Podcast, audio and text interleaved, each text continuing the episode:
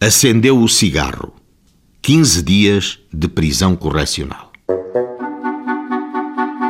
José de Matos Araújo não depositou nem calcionou a importância de 190 escudos e 90 centavos em que foi condenado por lhe ter sido encontrado um isqueiro alimentado a isca ilegal e sem estar munido da respectiva licença, o que constituía um ilícito de descaminho do imposto de selo.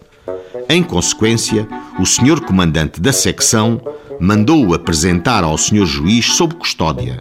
No final, antes da habitual despedida, saúde e fraternidade, informou o meritíssimo juiz que o despacho de indiciação do José Araújo havia sido já intimado nos termos da lei, devendo considerar-se cada dia de prisão equivalente a 10 escudos.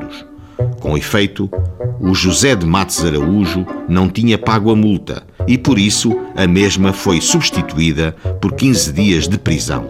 Prisão que cumpriu, tendo sido posto em liberdade a 9 de maio de 1931. Como assim? José acendeu um cigarro. Tal conduta, por causa do isco, custou-lhe 15 dias de liberdade.